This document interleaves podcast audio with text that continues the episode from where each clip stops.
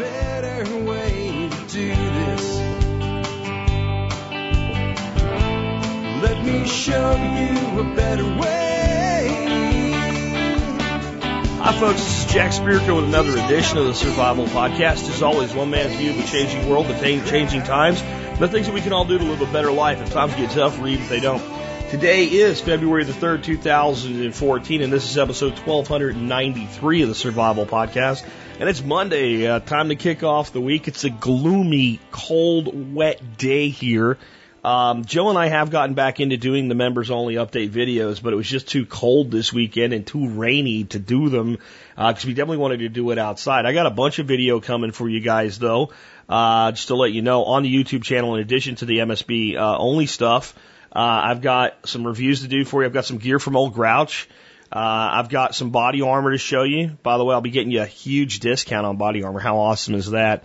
And I've got some other great stuff uh, coming for you guys real soon. Some little forest garden stuff we've been working on, and some design we've been working on, and all kinds of stuff that'll be coming out in video. We've just got to this week. Hopefully, we get one or two nice days to hit it.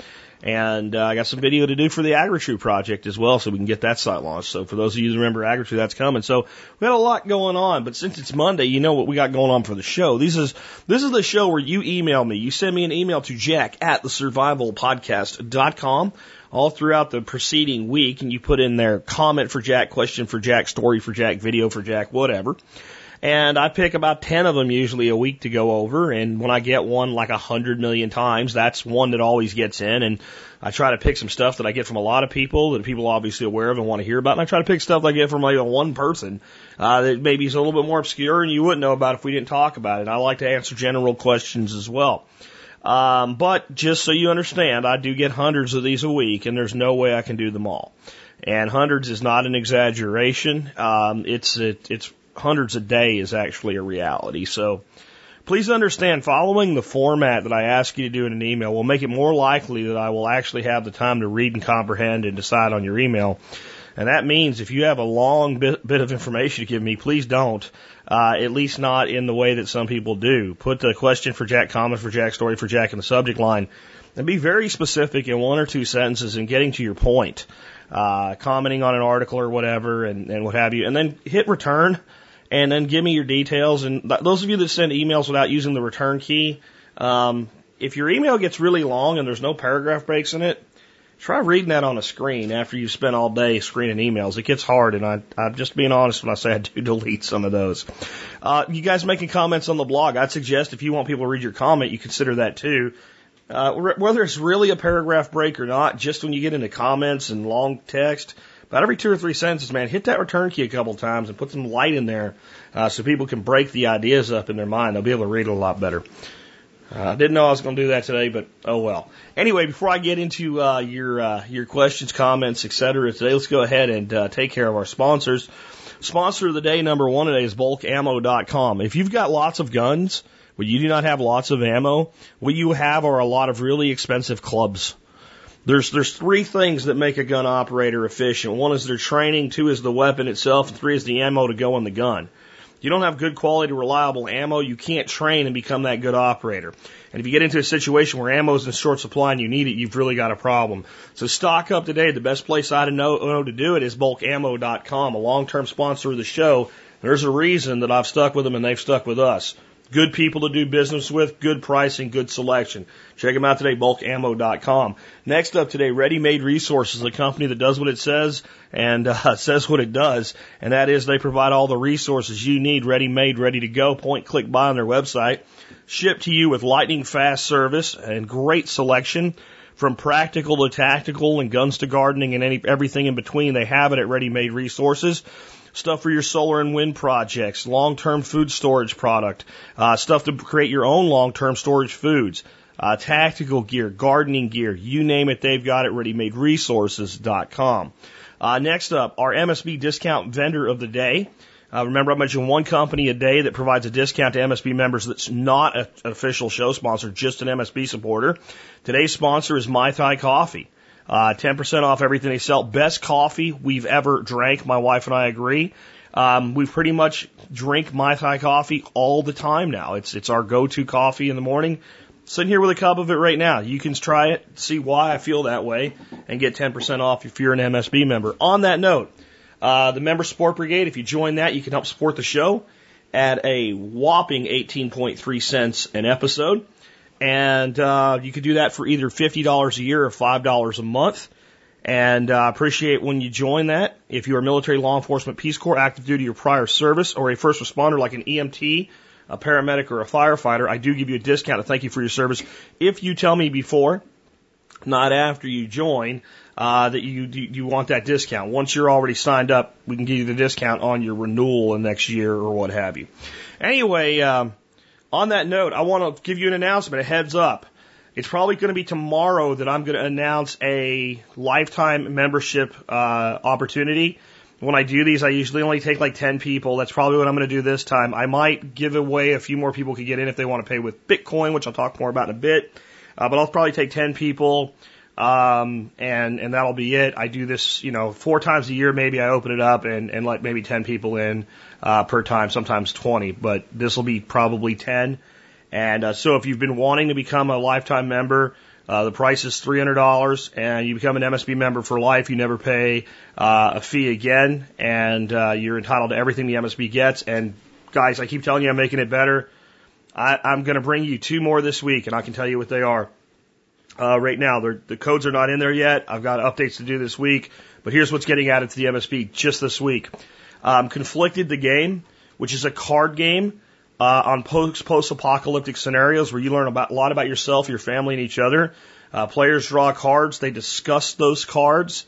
And uh, once they have the discussion about it, the person that drew the card gives a what they would do, and then you discuss it actually, and then all the other players rate rate that person's answer after they explain it and after it's debated on a zero to three score, and after ten rounds, whoever has the highest score, you know, wins. It's very subjective, but it's interesting. We played it. Uh, Joe, I, and Dorothy played it. Dorothy didn't like it because it required.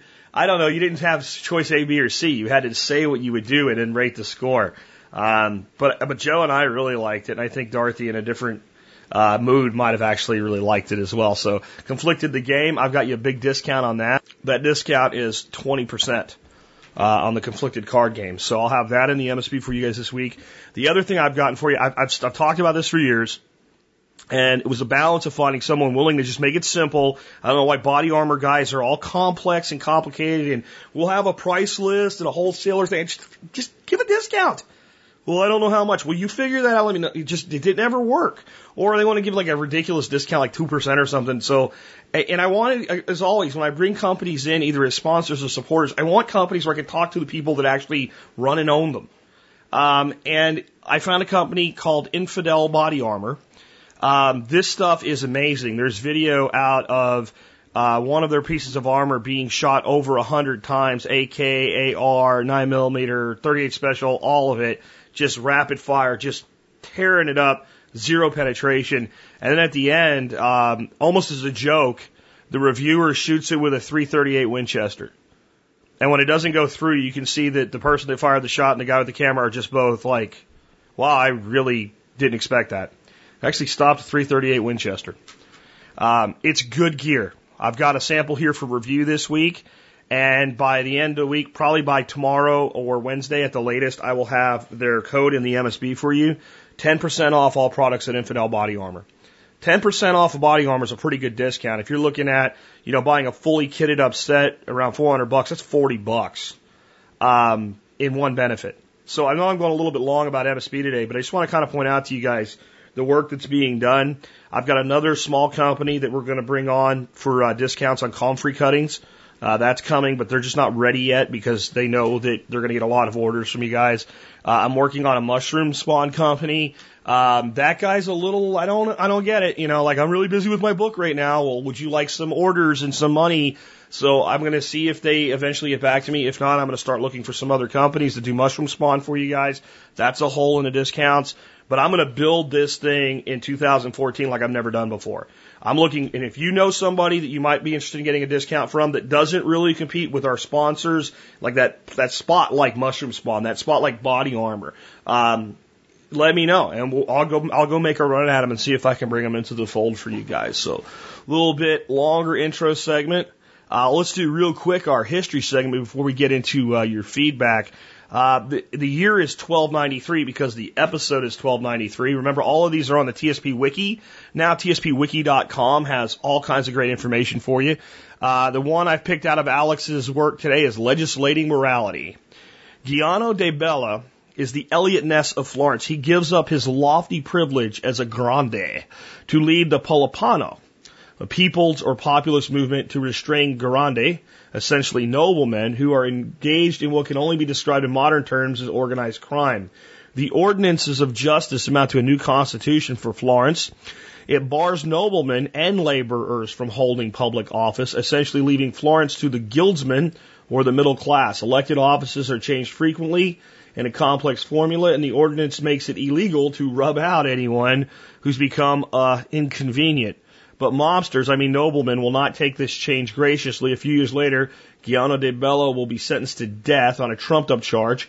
He will escape to exile while his fellow populists fight amongst themselves for power. Alex's take on this says it's too bad this new constitution of Florence fell apart. It was a good first try at imposing the rule of law in Florence. To the point uh, of might makes right was generally meant to establish families with the most money and spears made all the rules. In many ways, it reminds me of the movie The Godfather, where the bad guys are indeed very bad, but not all bad. One can see how they got caught up in the tit for tat fighting, honor, and frankly, just plain business. It almost makes sense in the short run, but in the long run, the rule of law must triumph. The majority are to make good for themselves. In this case, though, the Pope is going to send in his army a few years from now and clean up this mess. Uh, here's my take on it. It's the same. It's the same we have now. We have an illusion of paint of more civilized means than than 1293, but it's it's it's really not. Um, we put in a court system that looks like it gives justice to all, and in many cases is completely untrustable with justice. I just watched a Penn and Teller uh, on forensics in the criminal justice system, one of their their bullshit episodes, and they showed a guy this guy's in a wheelchair um, from an accident, can't walk. He's in pain all the time. Don't think it's going to marijuana. It's not. He had prescribed medications from his doctor. Because the, the, the, the drug enforcement agency felt that he was getting more drugs than he needed, they assumed he was trafficking the drugs. They shadow him for 90 days. Okay, 90 days. They, they find no evidence that he delivers any drugs to anybody. They bring charges on him anyway for simply the quantity. His case is thrown out of court without trial twice, but since he's not tried, there's no double jeopardy. The prosecutor tells him, I am not one to lose, so it's more about personal vengeance than anything else. He wants his prosecution rate to be 100%. So he gets this thing back into court a third time. They manage to convict the guy, not for possession, not for excessive possession, for trafficking with no evidence of trafficking. They throw this man in prison. He's in there for three or four years. I don't remember before he finally gets out. This is the same crap.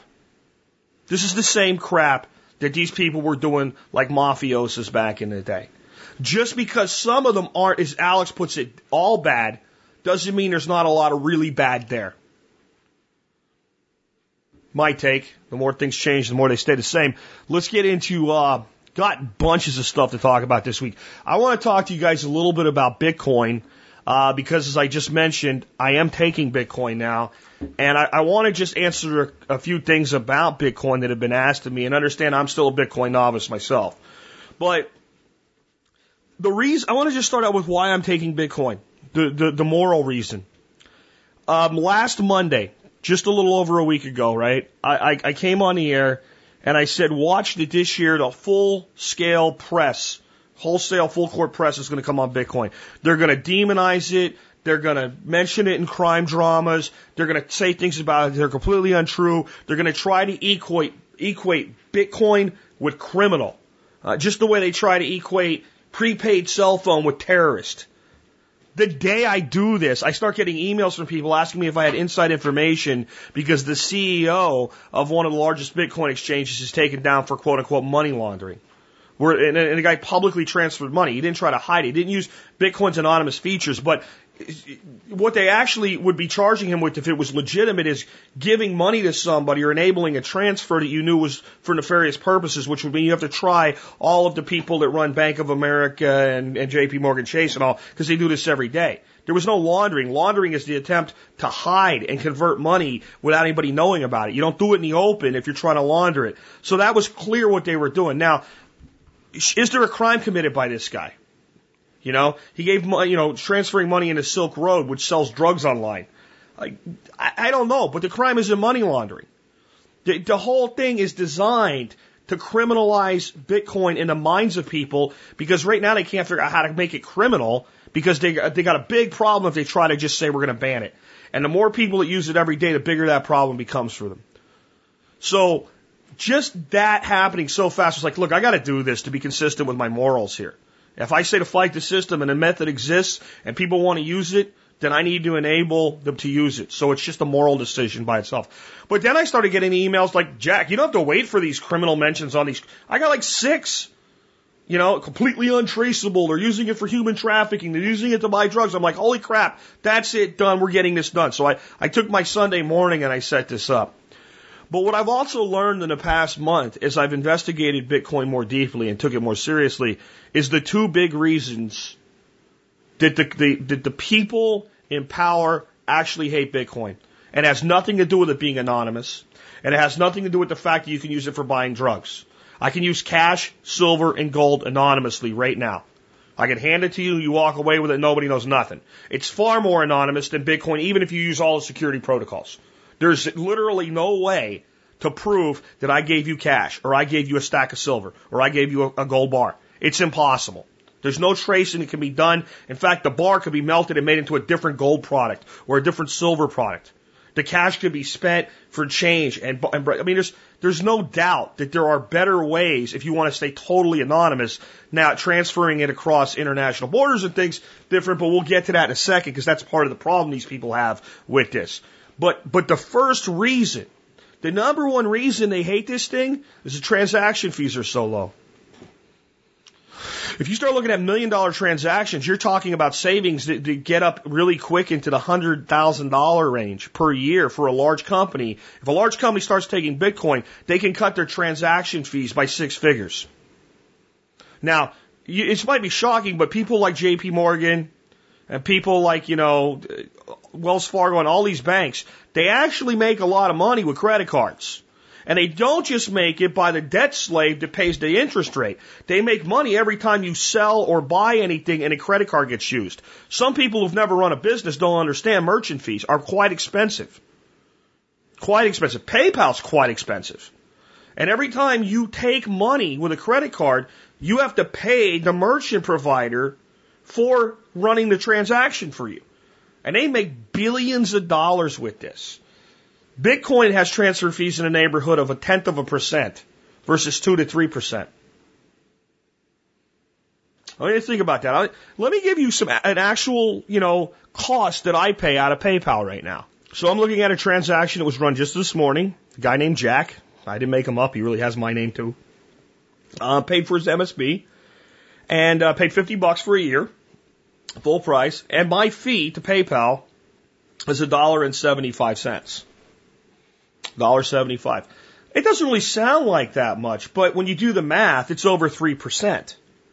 And the smaller the transaction in PayPal, the greater the percentage. Because there's a minimum fee per transaction.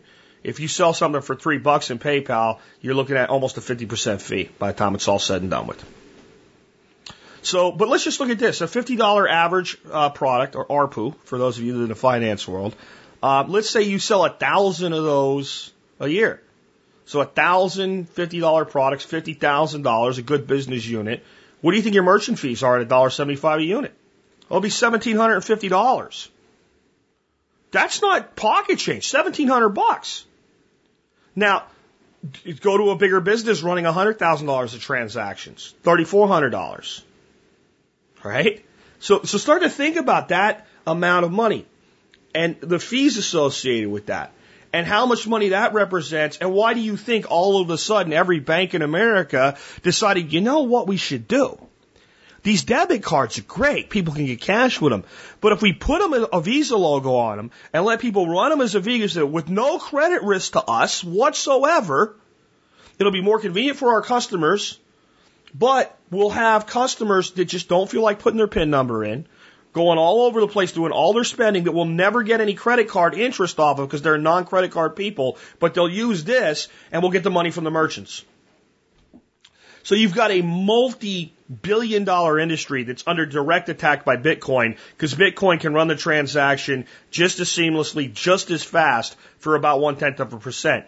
And if you really want your money in dollars, you can have set up. I use Coinbase if I want to. Once I link it to my bank account, if I just want dollars, but I want to let you pay in Bitcoin, the second the transaction's run, it can be converted to dollars and deposited in my account. And I think the fee on that is like 1.5% if I do it that way which is still about half of what PayPal costs me. And to me, there's no difference if I just want dollars. This, this is a huge problem for Chase. Don't think that, see, everybody's looking right now, well, can you make money on Bitcoin and can you do it anonymously? Don't think these people that have, have run the economies for centuries don't look a little further ahead than the next 48 hours. That's what they're afraid of. Now, the other thing, and we're going to get into this on the next story, because you guys have sent me about 200 emails literally on this story with the MyRAs from Obama. That's just a piece of the puzzle that I predicted for you. It's just the first arrow fired out of the quiver. Okay. But what's coming more and more is capital controls. When economies start to get into trouble, governments want to prevent money from leaving the country, or they want to control how it leaves the country, or what country it can go to, or what currency or commodity it can be converted to. So the first thing you do is you come out and you say things like, no international wire transfers over a certain amount of money or over a certain number per month or over a certain number per year or none at all. Or you can have international wire transfers as long as you're bringing the money to the country, but not if you're sending the money out of the country. Oh, that never happens. I got like a stack of letters, except I didn't print them out and waste paper and kill trees, right? But it's literally a stack of letters from people last year. Most of them Chase customers who had business with Chase for years and years and years that got letters to say they're no longer permitted to transfer money in international wire transfers. Many people who had never done it. It's just like, why can't I do this now? They don't want your money leaving the country. So follow that. Okay.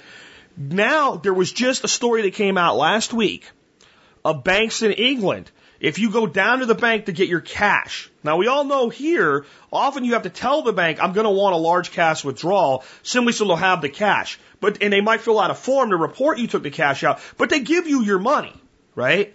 No, England, here's what they're going to do now. You go and you say, I want like $50,000 in cash. And they say, well, uh, why? You say, because it's my money and they want it. And they, no, you have to fill out a form and you have to show good cause to access your own money in cash. I'll put a link in the show notes to that story. Okay? Don't think that kind of crap's not coming here. Now, Bitcoin poses a problem for people, right? So, like, one of the big things that people freaked out about was China said you can't put Bitcoins in the bank in China. Well, you wouldn't want to put Bitcoins in the bank. The whole point is to not use the banking sector except when you're using dollars. As long as they stay in Bitcoins, keep it out of the hands of the bankers. Keep their fingers off it. Keep it in real private control, not fascist collaborative government and private control, like the banking system and the Federal Reserve are. See?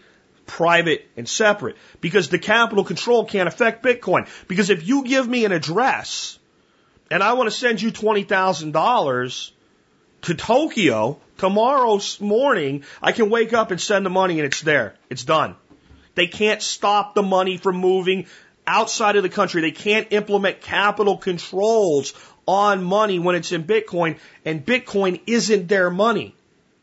Bitcoin only becomes their money when it's converted. Now here's where it gets really interesting. You start to understand why they're really afraid of it. Let's say you want to implement capital controls. Let's say you want to do things like you want to take certain wealthier people, even not, not the super uber wealthy, because you know they're never going to do that. The people that are worth a couple million, ten million dollars, stuff like that. The guy that builds a real business, employs 20 or 30 people, whatever. And finally he gets, he gets fed up with it. He says, you know what? I'm taking my money and I'm leaving. Okay? Huh. No, not so fast. We have an exit tax and where are you going? And let's look at your passport. Where are your bank accounts? You can't just take your money and leave. We've stopped international wire transfers. Well, if he's put his money or a, even a portion of his money into Bitcoin, he can then move his money into something in Bitcoin that's called a paper wallet. It's essentially your money exists in the blockchain, the network, but it's not in any account anywhere. It's, it's basically been offloaded but it has a code is the best way to think of it, where it can come back. It's like taking physical delivery of your silver and putting it in a safe. Only it's held by a code. You print this out as a paper wallet. You can move money into it. People can send money to it. And then you use it to access your money. But you could burn it and incinerate it. Every paper wallet comes with a mnemonic device. A series of words that are fairly easy to remember. You could write them down. You could encrypt and encode them. You could tattoo them to your ass. You could do whatever you want with them, but what you really could do, if you're ballsy enough, is commit it to memory. Now, I don't advise this. I advise at least having it written down somewhere, buried in a hole in the ground, somebody could dig up for you or whatever, but you could. You could just this, commit this mnemonic device to memory. You know, it'll never be this one, because this is a well-known one by people that, if you remember old typing classes before keyboards, before computer keyboards, the quick brown fox jumped over the lazy dog, right? The quick brown fox jumped over the lazy dog. Let's just say that was your mnemonic device. So now you get on a plane and you go anywhere in the world and then you can use, transfer, and manipulate your money in Bitcoin with nothing on your person at all. No USB stick, no gold behind your belt buckle, no international wire transfers, no cashier's checks, nothing to seize, just a mnemonic device in your head. Okay, this, if you want, see, now don't think about, okay, oh, it could be criminal. You know what else criminals use? Criminals use cars. Criminals use baseball bats. Criminals use screwdrivers. Criminals use pry bars. Criminals use cell phones. Criminals use computers. Criminals use trucks. Right? Criminals use cash. Criminals use drugs. Criminal, I mean, what are you going to do? Criminalize everything a criminal ever touches? Just think about it don't get sucked into the psychodrama they're, you know, they're going to put on CSI for you or person of interest for you. Understand it as a, as an elitist that wants to control the capital flows into and out of your country, how maddening this is. So now Jim from Jim's Tires, who's worth $5 million, has had it with America, and he says, I want to put some of my money over here. So he just does it. And there isn't anything you can do to stop it at all because he can transport it in his head as a phrase. Do you see now why they hate it? That's why I'm supporting it. A uh, little thing. If you like what I do and you're a Bitcoin user, I've added another little feature to the site. After every post, you'll see a thing where you can tip me. It comes up basically to tip me two bucks worth of Bitcoin. You can change it though. You can tip, me a quarter in Bitcoin. You can tip me uh, a penny of Bitcoin. You can tip me whatever you want. Uh, but if you just think I've done a really good job with an episode and you're a Bitcoin person and you'd like to say, hey, thanks, tip me in Bitcoin. And uh, let's get this thing a little bit better understood. I've been asked to do like a, a getting started thing. All I can tell you is I used Coinbase. I was at Josiah, my intern site, and I've been thinking about getting this done. He's got a little banner over there for Bitcoin. I clicked on it, went to Coinbase, watched the video, and just said, now's the time, get it done. And within, I'd say two hours, I had it completely set up on my site and had made my first sale for an MSB for one year in Bitcoin. So it's not that hard. Even somebody like me can do it. All right. So, so there you go. Now, next thing I want to do is I want to go into, um, what's going on with capital uh, not really controls, but it is. It's not the way you normally think about capital controls. Um, when you think of a capital control, you normally think about what I just said. You don't want money leaving your country. But capital controls are enacted in a lot of ways. One thing I can do as a government to create capital controls is taxation. If I want to alter behavior and control the flow of capital, I can penalize one segment in favor of another. I can make something highly taxed where its alternative is moderately or lower taxed and the capital will flow in a different direction. Or if I want money to flow into government debt, what I can do without passing a law is get with all my buddies that run the big investment advisory firms like American Express and Edward Jones and all these other companies that administer the 401k plans. And I can get them to basically take away cash options and replace the cash option in all these 401k plans with a U.S. government debt instrument, a bond fund. So when a person says, where's the safest place in my 401k to park 20 or 25% of my money is something I know is going to be safe, the HR person now says, well, that's this bond fund. and I can move trillions of dollars literally over time into government debt because I need to sell more debt because I can only sell much sell so much abroad and I can only have the Fed buy and monetize their debt for so long before I have a real problem. So I can control capital through a policy change enacted by private companies. This is the, I am the only person I know that's been talking about this, and I'm actually going to get on mainstream radio this week uh, for an interview that I'll, I'll announce to you guys where you can hear that and discuss this very issue. So that's one way. But what did I tell you was coming with this? This is something I've gotten so many of these emails from people. That the, the administration was going to do something to provide retirement for poor people. And that they would create these mandatory retirement accounts, but that they wouldn't be able to start with it that way. So uh, this last week, Obama did his State of the Union address, and he announced a new product called a MyRA.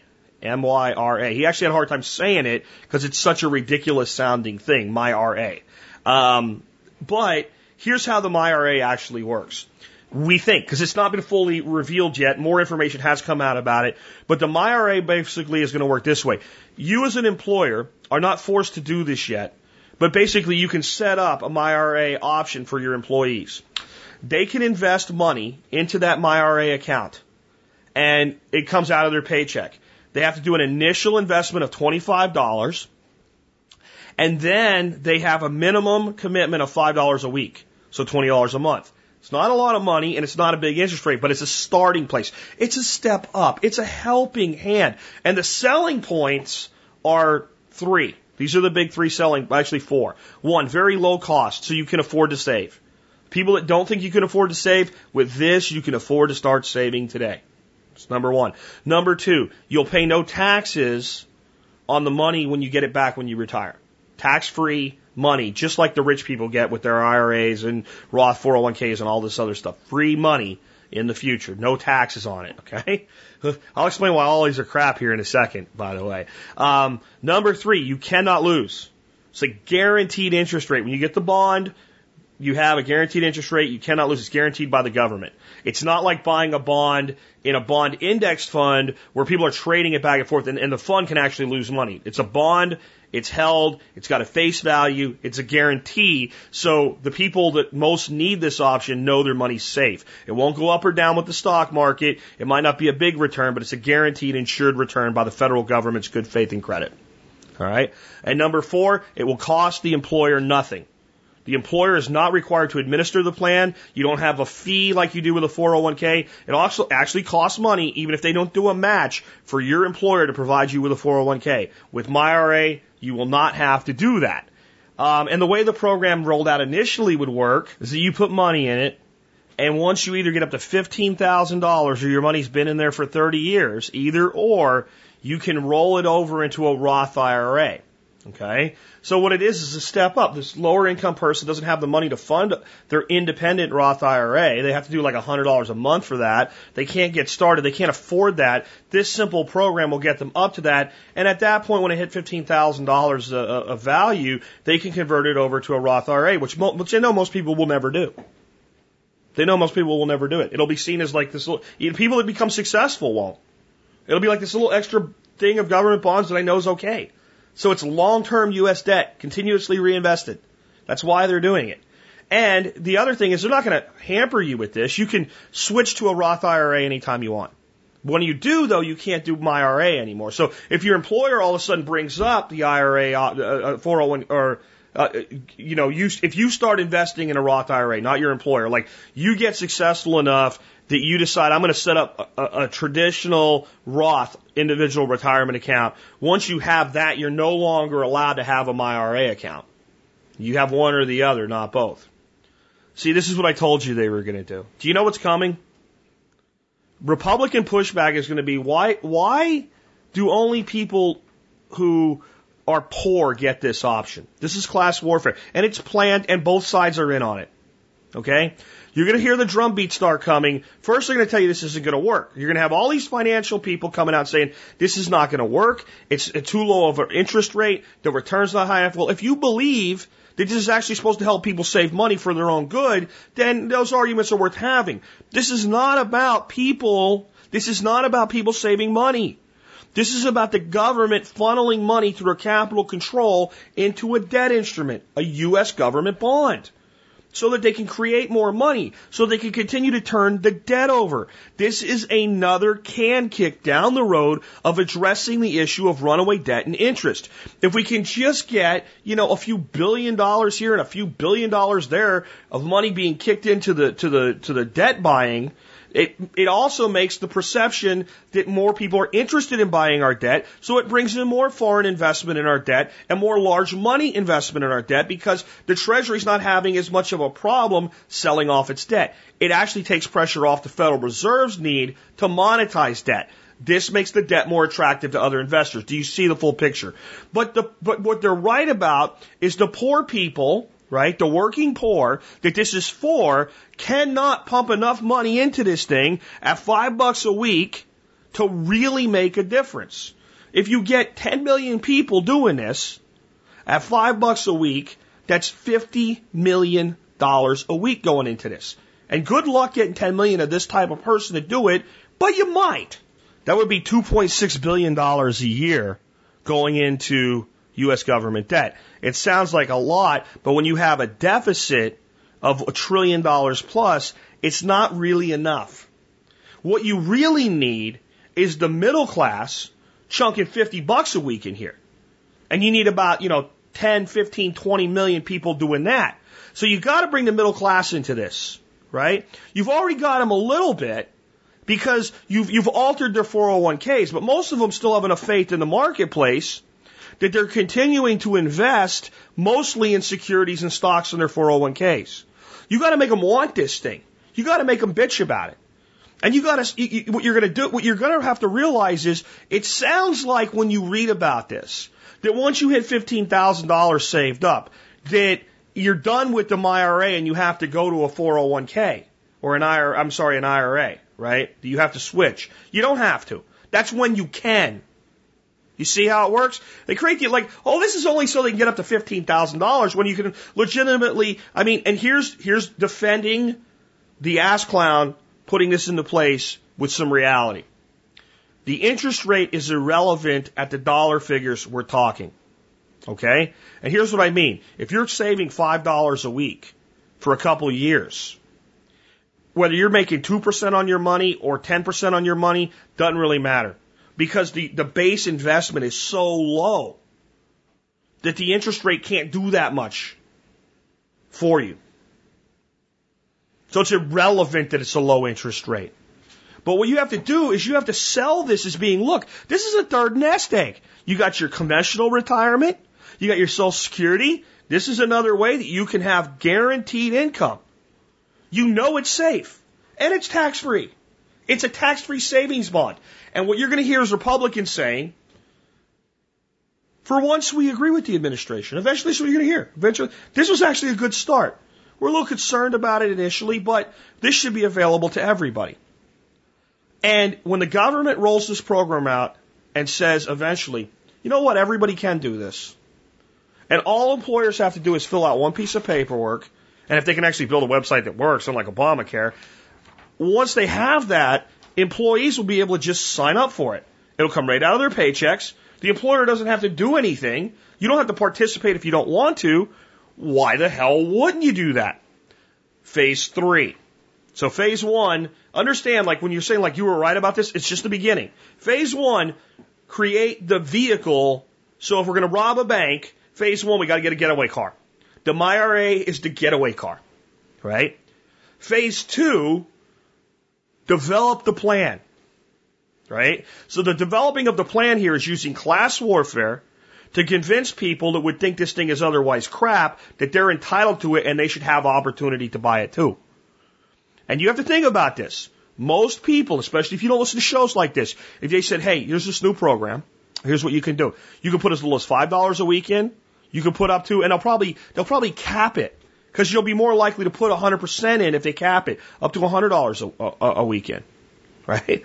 Because there'll be, there'll be people that would have done like 20 bucks that actually have disposable income that'll jack it up to like 50 or 100 based on where they put the cap. Right? Or they'll say it's a capped at $100 a month, so you can go up to $25 a week. They'll do something like this. to keep it, because people are only going to put so much money in this thing anyway, because it does have a low interest rate. But it's guaranteed, it's completely secure, you own it, and even though it's a government run program, if the balance and value of it ever gets up to $15,000, or at 30 years, you have a right to transfer it into a Roth IRA and do whatever you want to with it. You would get a ton of people that would sign up for that. And if they think they fought to get the right to it because it was only going to be given to the poor people, then they'll really sign up for it. And what they're going to say is, this is good for everybody. Why should a person with an IRA or a 401k not be able to buy this? Don't you want to help everybody? And that's going to be the argument made. And Republicans will give this to you. Republicans will probably take the White House in 2016 and complete this program. Because stage three, we get the getaway car, we formulate the plan, and then we execute the plan. And the guy that arranges the getaway car and writes the plan may not be the guy that goes into the bank with the gun and sticks it in the teller's face and gets the money, and he may not even be the guy that drives the car. You're talk about organized crime in a history segment. That's what you're looking at here. And the American people are going to beg for this.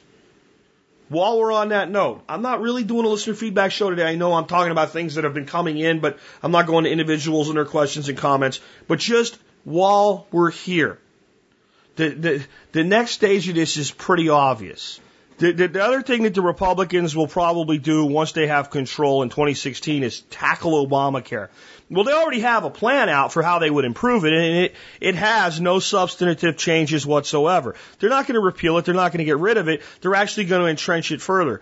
In fact, they knew full well what they were doing. I'm talking about the Democrats now when they got this thing into place. Once they won re-election with Barack Obama, it was over. It was never going to be repealed because now there's people in that system that actually like what they're getting out of it. It was very difficult to take that away. It would be like trying to repeal Social Security six years into it. Right? And that's, that's where we're going to be at in 2016, basically. All right? I mean, you, you're just not getting it done. You're just not. So, what was the plan all along with Obamacare? What did I tell you in 2011? Actually, 2010, I believe, I told you was the plan for Obamacare. Destroy health insurance. Ruin it. Absolutely ruin it. Make it completely unaffordable. Make it something that no one can afford. And the only people that would be able to afford it and say what they got is reasonable would be the people with Obamacare. You will see between 2016 and 2018, most of the people who fought against Obamacare begging the government to go ahead and take over. They'll want it. I know you're saying it'll never be me, it'll never be me. You, it might be you. It might be you when you're looking at a bill for $2,000 a month for your health insurance for you and your two kids and your wife. It might be. It might be, especially if it's painted Republican. And what does that do? That puts billions and billions and billions and billions with a B in Dr. Evil billions, dare I say almost a trillion dollars of money funneling through the government's hands. Because what they'll go to is the long avowed and necessary single payer system. And it'll probably be brought to you by Republicans. And they'll say that they have no choice they'll they'll get rid of death squads or something in it like that, or they'll say they're doing it or whatever. But the people who claim to fight this for you will be the ones that complete the plan. What we're heading for is by the year 2020, wholesale capital controls in this country. They're going to control where all the money flows in the medical systems, one of the biggest industries that we have. They already pretty much do that with the drug part of the medical industry. They do it pretty much with the food industry. Other than farmers markets and small businesses, the food money is is all completely available to the government to dig their fingers into, but they can't quite figure out how to run it through their machine fully. Well, they can with medicine. And food and medicine are your two biggest industries. The finance, food, and medicine. Those are your three big ones. In total dollars, they're more, they're more than anything else. Energy, I guess, is your other big one. But if you can funnel all of the money from one of the four biggest industries in the world through the hands of the government to take little pieces here, little pieces there, and charge for this and charge for that and tax this and fee that, well, hey, this whole problem with not being able to pay our debt, we can push that down the road even a little bit further. And if people can't get their money out of this country, it's subject to our tax. And if every time people have to move the money, it's subject to a fee. And the fee generates a profit which is subject to a tax. So what's the problem? The problem is losing the freedoms this country was built on. The freedom to do business with people without reporting it to somebody else. You're under no obligation to report to the IRS who you did business with, just the totals of the business you've done. We did this much, we made this much profit, we spent this much. It starts out with things like, well, now you have to give a 1099K to everybody that qualifies in this way. And it's like, fine, those would basically be employees that are contractors. Fine. But then all of a sudden you're giving 1099Ks to people that, and 1099s uh, to people that you, you really have no real need constitutionally to do, but they enact that. But enter Bitcoin. Enter Bitcoin. Oh, wait a minute. We can't control that. Now you can require someone to pay tax on it, and it basically works from the IRS's tax code for barter. It's basically you've received something in exchange, and if you convert it to dollars, then it's taxable as dollars. Okay, fine. So you just pay the IRS their tax. You don't hide what you're doing with Bitcoin. You just pay them their tax on it. Problem is they can't get their little fingers on it. I don't mean the IRS. I mean the totality of government now. They can't prevent me from leaving and taking my money with me anymore. Throws a kink in the works. That's why you're going to see it's going to get worse. It's going to, all of this is going to get worse. The healthcare industry is going to be ravaged in the next two years. It, the, the average person is going to end up making strategic decisions to pay a penalty versus have insurance if they're relatively healthy. And the people that need insurance are going to be pushed out into the Obamacare mechanism eventually unless they make too much money to qualify for it, and then they're going to do the same thing. This is talk about repeating patterns. It's not just permaculture, folks. It's in government. What's going to happen next is people who make too much money to qualify for Obamacare are going to demand access to Obamacare. They're going to say, I'll pay for it, but this is ridiculous. Why does this person, who's basically the same person as me, get their insurance for $400 a month, and my insurance is $1,200 a month. Why is that the case? Well, because your government gave it to you that way. That's why. Well, then they should give me what that person has. The people that fought this will beg for it in the end. If I put you in a place like a big prison field, and inside the walls of that prison were all kinds of things that you could eat, plants, animals, whatever, really big, you know, a couple thousand acres surrounded by electrical fence. You're in there with a bunch of other people. And I say, well, if you guys come over and do a few things we want you to do, we'll feed you rice and beans.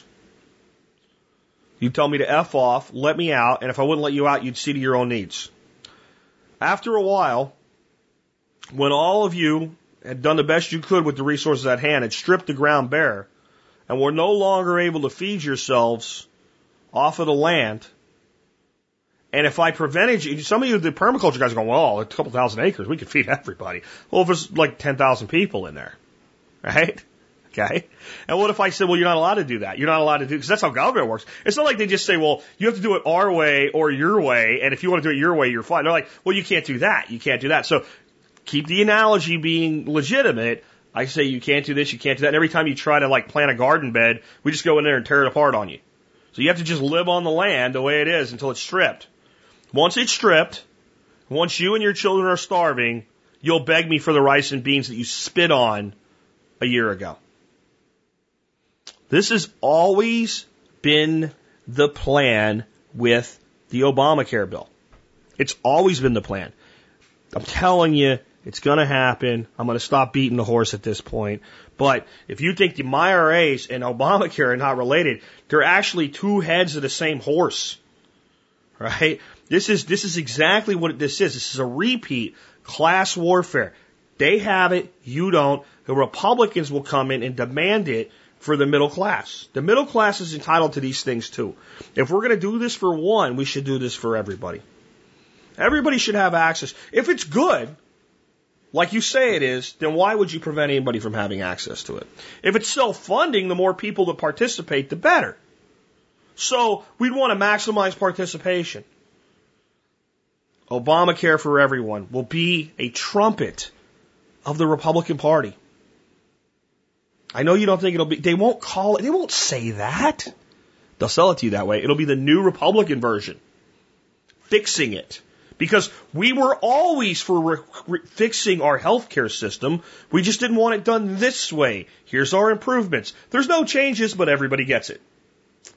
And it will amount to a government takeover of healthcare industry, and it will push billions and billions of dollars through their grubby little hands, and they can skim off every little transaction and employ lots of people who also pay taxes and qualify for IRAs as well. Okay? Got it? There you go. So that's almost the whole show on two things. But boy, if you don't understand those two things, you don't understand what's going on in the world. I have left the political arena. I am driving away from Washington DC as fast as I can, look in the rearview mirror and I'm watching the Capitol building shrink. And because I know that the mirror makes objects, uh, you know, the objects in the mirror are closer than they appear, it's actually still a lot closer to me than I, so I'm hammering the gas, man. If I had a Maserati, I'd be up in a sixth gear by now in this thing, trying to get away from this. But, so I don't bring this out so like, well, vote for this person or vote for that person or call Congress Clown A or Congress Clown B and tell them this or that. I bring it up though so you, you, you, you can be a political atheist, but you can't ignore what they're doing. You have to understand what they're doing and how you're being manipulated. Because sometimes you might even decide, well, if that's what's available, that's what I'm going to use. But you better know why you're using it. Or, and is it the best thing for you? Because the truth is, this MyRA thing, which will become a much bigger program in time, and which everybody will love as it does, and people will fight for access to, will become a lot more uh, less restricted in the amounts you can deposit into it. And when it does, the interest rate does matter. And if you're getting a 2% interest rate and a 4% inflation rate, and the government gets all its tax dollars today and doesn't make you pay tax tomorrow on the, on the 2% you lost versus the 2% you think you gained, guess what? Everybody wins except you, the taxpayer. That's. That's what. That's the plan, guys. Let's get off all of the politics and money for a second. And let's do something that's just practical uh, for preparedness.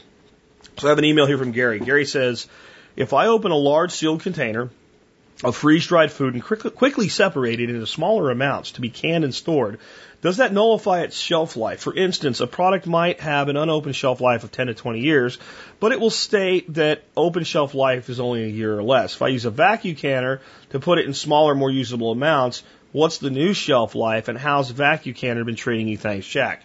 Um, here's the reality. It has almost no effect. It has almost no effect. If you store it the same way you would have. In other words, if you put it in a jar, it's now subject to light. So if you got to put it in a box or something to block light, uh, and the temperature is the same issue. Like if you take number 10 can freeze dried pork chops and you store them in a warehouse that's 150 degrees in there, they don't have a very long shelf life at all. If you stored them, you know, buried under the ground at a stable, you know, 60 degrees, their shelf life's longer than sitting on a shelf at 72 degrees. But the reality is this. These foods generally, once they're stored this way, don't go bad ever. Their nutrient density drops, their quality drops, but you're not going to kill you when you eat them. And it's not like you have to be super quick either. A freeze dried piece of food doesn't really do much of a hill of beans if it's exposed to air for a few minutes. It really doesn't. It takes a lot longer than that. And if you're dropping it back into another vacuum sealed container, then it's pretty irrelevant. As far as how the vacuum uh, canner's been treating us, it's been treating us very well. We love it. Um, we buy a lot of things that we break into small amounts and, and seal with the vacuum canner. But let me be honest with you. If you're buying things like number 10 cans for long term storage, true long term storage, I don't see much of a point. I don't see much of a point. Well, uh, if I open it up, then I have only a year to use. Well, if you are opening up your cans of long-term storage food for use in an emergency, um, it is quite conceivable that you are not going to worry about the fact that that freeze-dried pork chop is only good for a year now. And if you have any type of backup redundancy with your energy, it doesn't take much to run a vacuum sealer anyway. So if you really did need to, you could then only, you know, reserve what you wanted to for longer storage by resealing the portion that you didn't use. The whole point of number 10 cans is large quantities, almost infinitely storable, easy to transport. Why would you take something like a number 10 can and break it into four breakable jars? Think about that. What we use our vacuum canner for are bulk items that are not packaged for long-term storage. So, like, we just ordered a huge bag of, of garlic granules from Mother Earth Products because I use garlic in my cooking all the time. I put it in a ton of small ball jars. We vacuum seal the whole thing, put them away. I put one in my cabinet, in my spice rack. When I need garlic granules, I pick it up, I use them in my cooking. When I empty, I wash that jar out, put it back with our jars that we're going to use next time we seal. Because it's not like pressure canning where the lid's not going to anymore. Even if, if it if it if it seals, it's good. I'll put it to you that way. Okay, so the only time that that top piece that you throw away, um, unless you're using of reusable lids, is no longer any good with the vacuum canner. With dry canning, is if it doesn't seal anymore, and you'll know because it won't seal. So that gets recycled to be reused again. We go grab one out of the, uh, the upstairs storage, and I got another thing of garlic. I do it with onions. I do it with all of my dehydrated vegetables. We do it with some grains and things like that. We don't eat a lot of grains day to day, but they're good long-term storables. We do it with all types of things, candies, any kind of dry good, anything other than wet things. Do not put wet things into uh, a low oxygen storage, you'll get a anaerobic fermentation that's bad. Like, don't do it with raisins or cranberries or something like that. They're not designed to be stored that way in those low oxygen environments. You get mold and fungus problems, and it's really bad. Um, other than that, dry goods are great. I just don't get breaking up your freeze dried stuff out of number 12 cans or number 10 cans, with an exception. If you're going to use it, which is great, if you're going to use it in somewhat of a frequency, like doing the meals in a jar thing. So now I'm taking, yes, a number 10 can of chicken cubes. I'm opening it, but I'm making 10 jars of chicken meals of some sort, whether they're soups or whatever with vegetables and all. So I'm going to open the jar and I'm going to dump that jar in and I'm going to add water and heat it up and boom, I've got soup. You know, maybe inside the jar there's a little Ziploc bag with a couple bouillon cubes so that the bouillon is not exposed to everything else, and that bag just sits in there and it's vacuum sealed. Pull it open, open up my bag, boil my water, drop my bouillon cubes in, dump my jar in. Boom, I've got a meal. And I'm going to use that food over several years. And every time I run low on it, I'm going to order more cases and I'm going to stock those up so that I'm actually using my long-term storage food. Maybe I'm doing one meal a week like some people do out of long-term storage foods so I'm accustomed to them. I'm getting some rotation and it's good quality stuff. It's not like this stuff tastes bad or it's like, you know, it's like living on gruel or something. Then that makes sense. And I would consider the shelf life of that food, as long as it's sealed, dark, temperature stable, every bit as long as the canned food is while it's still in the can. And now it makes sense to do it because it's for a purpose. Because this is what I want you to think about. I'll break it all up. What if you have to leave? And now instead of having 10 big cases that you, they're solid cans you can just throw in the back of a truck or something, you've got a bunch of cases of easily breakable jars. So to me, jar storage is for food that's going to be used sometime frequently, far less for the shelf life and far more for the usability and the flexibility. Anyway, great question, Gary. Uh, let's take another one. The next one I have for you is interesting, and it, it, it's about another shift in, in society. Uh, I've been saying lately that in 10 years you will not recognize the educational system in the United States or the rest of the world for that matter. And I am talking about um, post-secondary, secondary, college, universities, uh, grade schools, middle schools, high schools. I'm talking about everything. The whole system's going to get gutted as the dying dinosaur that it is. There'll still be schools. Don't get me wrong. There'll be universities, there'll be colleges, there'll be public schools, there'll be brick and mortar stuff. But the percentage of students who are completely opted out of the current educational paradigm will be within 10 years in the neighborhood of 20 to 25%. And I mean wholly and fully opted out of, of what we consider conventional education today. I'm talking about students that will not go to kindergarten, They will not go to first grade, second grade, third grade. They will not go to middle school. They will not go to high school. They will not go to a conventional university. They will self fund their educations and they'll be able to afford to. By more and more educational programs that are being put together. And the elite and the government doesn't like this because once again they're losing control. We're actually at a very interesting time in history. At a time where government is seeking the most control that it's ever had over people ever, more ways to break free of that control are surfacing at the same time. And these, these people just don't know what to do about it. So they try to pass a law. So I'm going to tell you about something going on in California, of all places, where that's going on over something ridiculous. But there's something interesting here. This is on TechDirt, a technical website that I can only surmise is probably run by people more of the liberal, progressive, Democrat persuasion. And when I read this story to you, what you're going to hear is the internal conflict of a liberal that can't quite understand how the government's nonsense actually is affecting them now and tries to justify it as being well intentioned but misguided. So listen to the psychological play here while I read you this short article off of TechDirt. California cracking down on coding boot camps for teaching coding without a license.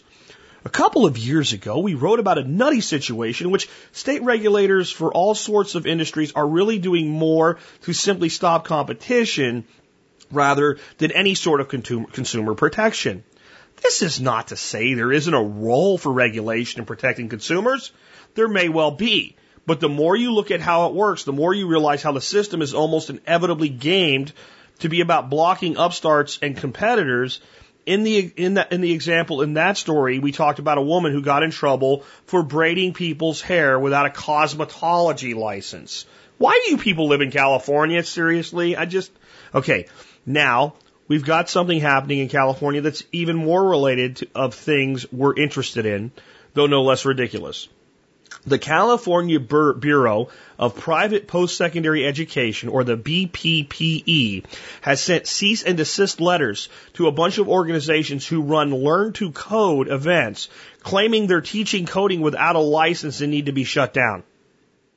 In mid-January, the Bureau for Private Post-Secondary Education man, these guys just make up. How, how does California have the freaking money for a bureau for private post-secondary education to exist? A state that's in utter bankruptcy, in utter shambles, has the money to fund this crap. In the, uh, just ridiculous. Sent cease and desist letters to Hackbright Academy, Hack Reactor, App Academy, Zipfian Academy, and others. General Assembly confirmed that it began working with the BPPE several months ago in order to achieve compliance. BPPE, a unit of California's Department of Consumer Affairs, is arguing that the boot camps fall under its jurisdiction and are subject to regulation. BPPE is charged with licensing and regulating post-secondary education in California including academic as well as vocational training programs. It was created in 2010 in the middle of their freaking bankruptcy, by the way, by the California Private Post-Secondary Education Act of 2009, a bill aimed at providing greater oversight of the more than 1,500 post-secondary schools operating in the state. The intent here may be admirable. See, this is the liberal confused. This is the liberal, progressive, big government is good mind confused. The intent here may be admirable. There are various scams that quote post secondary education end quote offerings that don't really provide anyone anything of value and overpromise what they're offering. But coding boot camps are something else entirely. The various groups are saying they're interested in complying with whatever regulations are necessary, but are also worried about the cost and the time that it will take for this process to run its course. Bureaucrats aren't known for their efficiency or inexpensiveness. Okay, see, the intent here is not admirable. This is the liberal mind confused.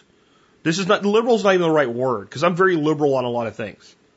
This is the progressive socialist mind confused by government not making sense. Where normal people are like, well, of course it doesn't make sense. It's the government. Oh, did they step on your toe this time? I see. Gee, they stepped on your toe over at TechDirt. I, I see. You, see, this is what happens to everybody else all the time. Now you're seeing what it's like. Now, here's what's going on. For those of you who don't know what a coding boot camp is, it works like this. I get a teacher or a staff of teachers. who are really good at a specific coding language. And generally to come to this boot camp, if you're going to spend your money and come to this boot camp, like if it's going to be on PHP, you better be really good at PHP already. These are designed to take you to a next level. So a lot of times they'll even say like, here's the base level for students at this camp. And you go in and you in a week or three days or a 48 hour camp sometimes, or sometimes it's a two week boot camp, depends on what you're doing.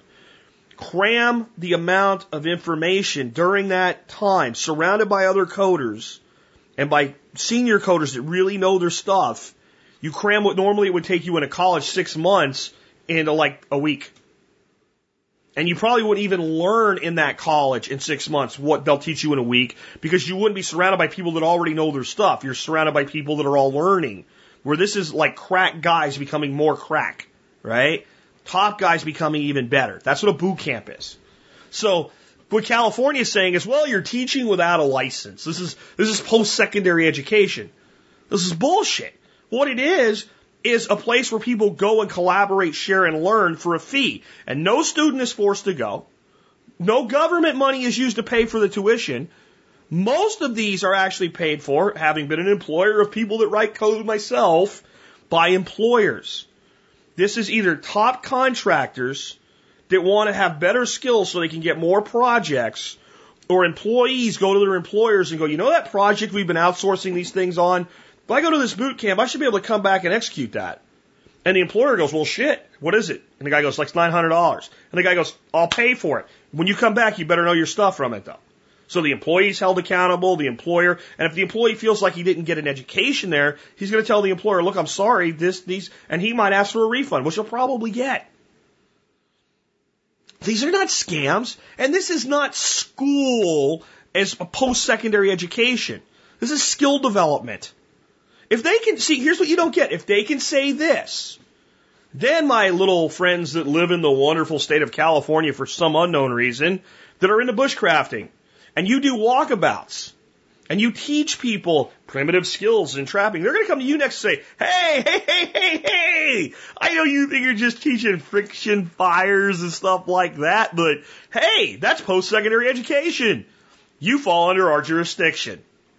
This is, they don't know what to do when the people that they've controlled for so long turn their backs on them. The, the, man, I keep saying it. Our greatest weapon against government is apathy. When we don't care about them anymore, when we don't feel they need them anymore, they have a problem. And what you have here is a student saying, I don't need your college system. Sometimes these kids have degrees anyway, computer science degrees. But like, I don't need to go back for a master's degree. I need to learn how to do this one thing, and these people know how to do it, and I'm willing to pay them, and they're willing to teach me. Okay? The state has no business there. If they have business interfering with this, it would just be like if you came over to my house and said, Jack, I'm not good at WordPress. You know WordPress. Can you teach me? And I said, yeah, yeah, I can teach you, but uh, I don't give away my time for free. I'm gonna I'm gonna charge you hundred dollars a day to teach you WordPress.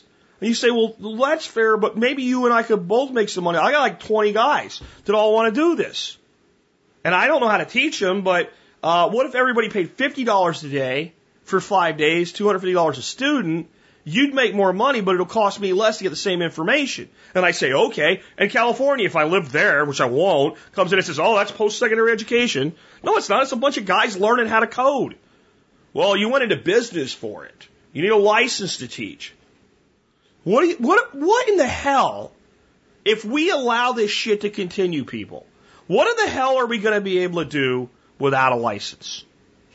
Somebody just sent me a video. And it shows the massive disconnect in the mind of our youth from what's really going on. It's a video of a guy digging a hole. It was at like Sundance or one of these short films. It's like a nine minute video that could be like three minutes, honestly. The guy's outside digging a hole. Okay. And his wife comes out and goes, Did you get a permit? He goes, I don't need no permit. His daughter's washing him. And the daughter says, He doesn't need a permit, mom. Leave him alone. The neighbors are looking over the fence going, Dude, did you go in town and get a permit for that? No. Oh man, everybody's worried about him. Helicopters are flying over and looking at him. All the kids in the neighborhood now are sitting on the porch eating ice cream watching him dig this hole. And he gets his hole, you know, pretty much dug. And then here come the police and they arrest him for not having a permit for digging his hole. And the, the, the film ends with the little girl continuing to dig the hole that her dad has. The comments on this video are things like, this is what this video is about. We all have eccentricities in our parents that we have to deal with, and we all dig holes for ourselves in society. No, you moron! And there's so many comments like that on this video. No, moron, the, the point of the video is that this man can't dig a hole in his own backyard without the government's approval. And where people think that this is what, like, to look at that and think, oh, there's a deep meaning about, let me find this thing real quick so I can read you some of these idiotic comments. Here's one. Um, oh, the holes left by an absent father could be one non-political interpretation. Here's another great one. We've all had to endure one of our parents' manias. We either embrace or reject them. This short looks at that through a young daughter's eyes. She sees nothing wrong with her dad's pursuit for seemingly nothing. What is a kid's life at that age but a quest to eat sugar, watch cartoons, and explore the world? The kid actors do a phenomenal job. The shot, short looks gorgeous. The music is the icing on top that complements everything that's going on. I look forward to future projects. How about this one? What a remarkable short. It's so simplistic and basic that one might fail to recognize the countless messages buried no pun intended within, to me this film made me realize that as a teenager my childhood innocence is lost. Why can't a man just dig a hole? When I was a kid, I would dig them in my yard and no one would question it. This film puts us in contact with how altered our line of thinking becomes the closer we get to adulthood. Almost on the right track, but it's not about our thinking being altered as we become adults. It's about adults not being treated like adults by the state that they live in. Here's another one. I enjoyed the movie, and it reminded me of when I was young and watching my mom and dad search for something. Jeez. One more mental midget on this. I love it for the innocence of the child, the inherent innocent activity, and the dad. He's just taking out his frustrations in what I think is a very mature way. Who is he hurting? But what I love best are the kids. Their expressions tell the story. They accept the mystery. They don't try to figure it all out, and they just wait to see what happens. And then they go home. No big deal. Wonderful. Oh my God. I mean, mental midget is becoming a, a common thing uh, in America. Like, like, like that's just like a new title for Americans, mental midgets. When you look at things this way. Now, to be fair, there are a lot of people in the comments on this video telling these people, like, you are out of your mind. You're, you're off your rocker. This is about government oppression and people's freedoms. And to me, what this film is really about more than anything else is compliance and fear. Because in the movie, his wife's like, oh, you're going to get in trouble. Yells at the kid, get inside before daddy gets in trouble. Sends all the kids home, even after they have their ice cream. And the neighbors are standing over the fence shaking their head like, oh man, is he going to be in trouble? I don't think you should be doing that. Where, if this, it, and it, the thing is, don't blame the guy that made the film. This is how people are today. What should happen if a guy's digging a hole in his yard and police show up to arrest him and the neighbors are standing around? All the neighbors should be there going, hey buddy, what are you doing? What are you, what are, what are you doing? Why are you arresting him? Not, oh man, he should have got a permit. Fear and compliance with perceived authority of people that have no constitutional basis for their authority. And there's comments in there, do you really need a permit to, to dig a hole in your, your yard? And then there's, uh, somebody says, well, no, but there's a lot of other things. You know what? I'll bet you, just because the guy's digging a pretty big hole in his front yard, I'll bet you there are definitely places where to dig a hole over a size, and this is not like a ridiculous hole with a backhoe, but to dig a hole, you need a permit. I'll bet you there are. You bet your ass there are. Where are we going to draw the line? That's what I want to know.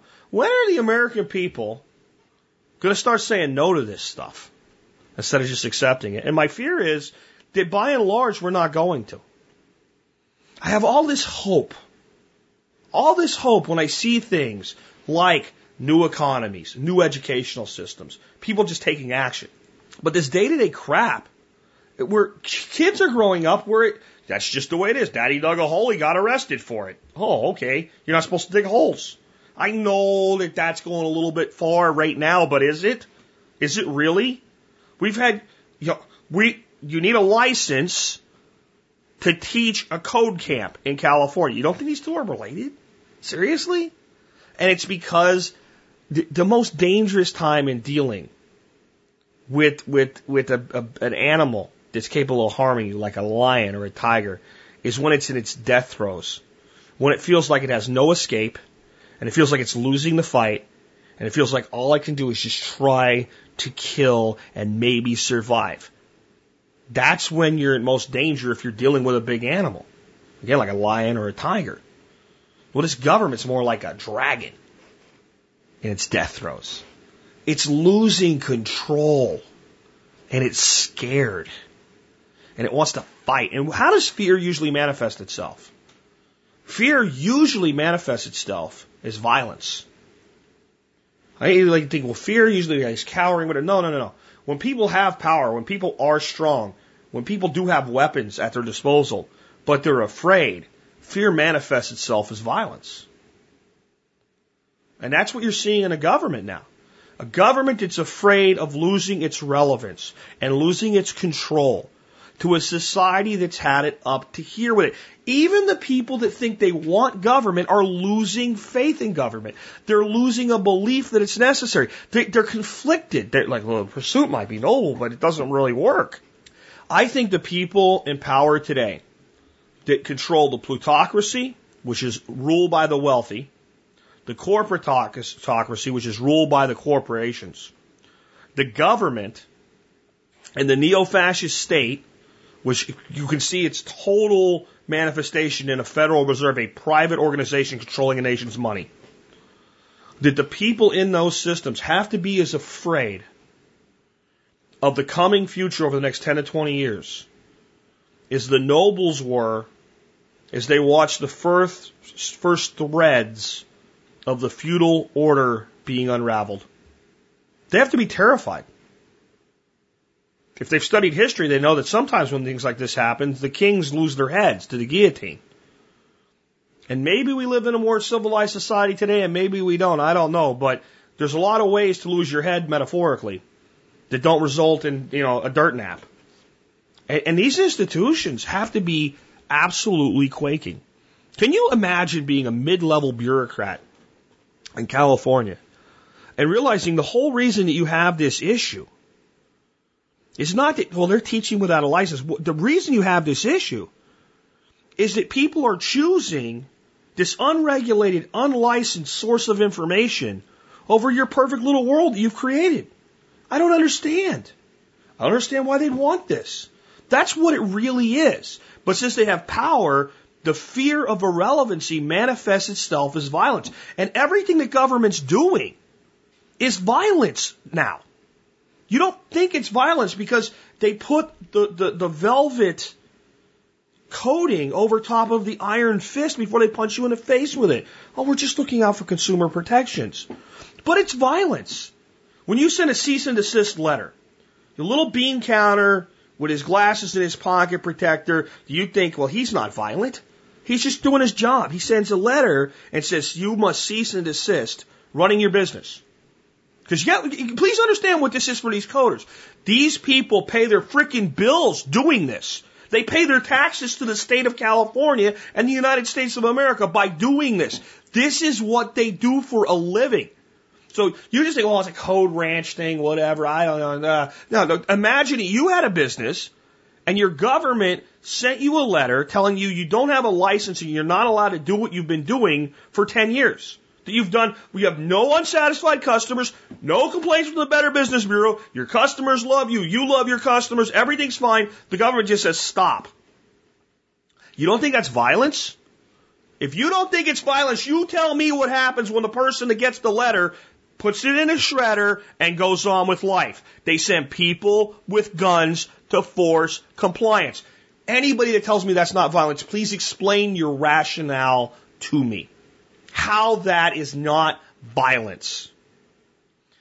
I'm telling you, what you should get in your head right now is whenever the government promises to do anything, you need to add to the end of the sentence where the politician stops talking with the threat of violence at the point of guns. We will create 20,000 new jobs using the threat of violence and at the point of a gun. Because tell me where that's not how they get it done. Please tell me. In one place where government does something where the ultimate way that it happens isn't through the use of an application of force. I mean, if the government said we're going to run the public education system and we're going to make sure that anybody who wants to go to school can go to school. And we have this option for any and all, and we are even going to use the gun to take tax money to pay for it. But we will keep our freaking noses out of private education. If you want to do private education, it's your business. And if you end up with a degree that no one gives a shit about or an education that no one cares about and you can't get a job, it's your problem, not ours. We gave you the public alternative. I would not be happy, but I would be so much happier with that than I am with the current system. Because what they say is we mandate that you use it. And if you do go into the private institution, we want to control that too. And we'll tell you what's accredited and what's not. And even, we can't just stop there. We can't just say, well, that's not accredited. Because accredited means the state recognizes it. That's all accredited means. Now, other private groups may choose to make that their, their, their, their, their, you know, their bogey. So an employer might choose to say, well, was the institution fully accredited? Okay. State accredited is what they usually mean because there's private accreditation agencies as well. Okay. But the, the, the private employer has that right to say, I am looking for an education that's accredited by the state. That's fine too. But if the employer says, I don't care where you got your education, I don't care if it's accredited, sit down and write some PHP for me so I can see if you know what you're doing. Here's my, here's my latest project. Here's your job interview. Do 10% of this project right now. If you get there, I'll give you a job. If you don't get there, I'll pay you for a couple hours and send you on your way and get somebody here that can do this. And that's what the employer wants. That's the employer's business. Now the truth is, you could go through almost no conventional education and be the guy that can do that work. I don't think you should, but you could. Whose decision is that? And how does the state enforce this? The threat of a gun. If somebody is doing something in education that they really don't like, they send a cease and desist order. Now, if the government says, you know what, if you have your education from this post secondary thing that we don't control, we're not going to give you a government job. I'm actually okay with that too. They're an employer too. I think it's crap, but then you'd have to say that it's not, it's not, a, it's not permitted for them to say you need a bachelor's degree. Whether it's accredited or not, that's a that's a an educational requirement. We want somebody with a bachelor's degree. Well, you don't need a bachelor's degree to do this job. Well, that's what we require, and, and that happens all the time. I think employers that do it are idiots, but I get it. The problem the government has now is that they can't keep doing it. Let's say I want to go into the online education world. And the government passes a law and says, no, you can't do that without a license and I say, you know what, I've had enough of this crap, and I put, you know, half a million dollars into bitcoins, get my ass on an airplane, hop on down to Costa Rica, hop off the plane, use my mnemonic device, pull that money out, convert it to Costa Rican currency, put it a Costa Rican bank, and capitalize it as a Costa Rican corporation. Well, I qualify for their short term uh, plan, become a Costa Rican citizen. Six months.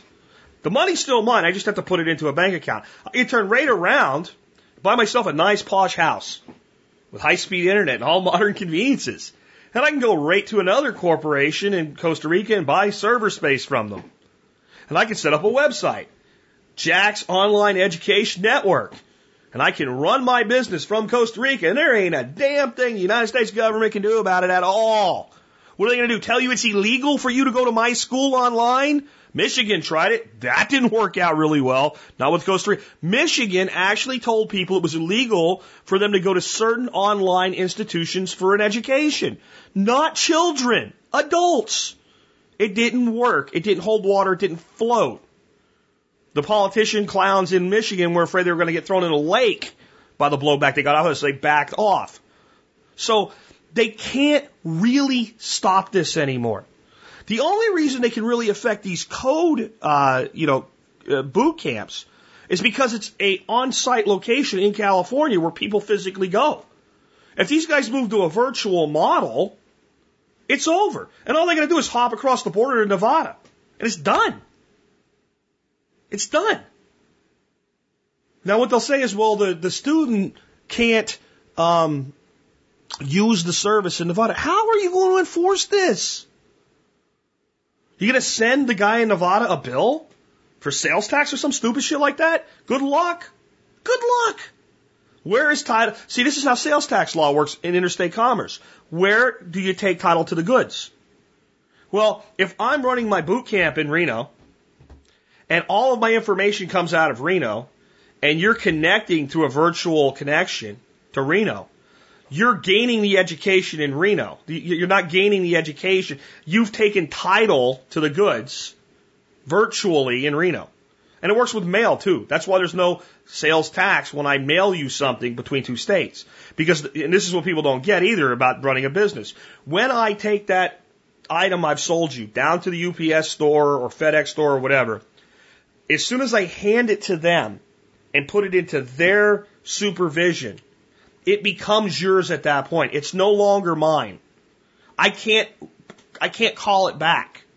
It's now yours. You've taken title to it in Texas. So when you receive it in Nebraska, it's not Nebraska's business for sales tax. Now, if I'm in Nebraska and I mail it to another part of Nebraska, you took title to the goods in Nebraska. So from a virtual education standpoint, if I'm running my operation in Ohio or Florida or Nevada or Texas, you're taking title to the product in that other state. So all that California can do here is hurt itself yet again by having these operations move across the border, north, south, east. You know, I guess you're not going west, right? They can go to Mexico. they can go to Nevada, right? They can go out to Oregon if you really want to go there. If Oregon's not got the same stupid laws, I don't know. But it's just another way people are going to walk to freedom and say, I've had enough. And the more they become afraid, the more draconian they'll become. And it's going to be the states that are on the naughty list at Walking to Freedom. It's going to be Illinois. It's going to be New Jersey. It's going to be New York. It's going to be California. Those are the four biggest ones that are going to send so much revenue out of their states in the next 10 years through stupidity like this. So I have this total conflict in my, my being right now. The average American is a dumbed down moron.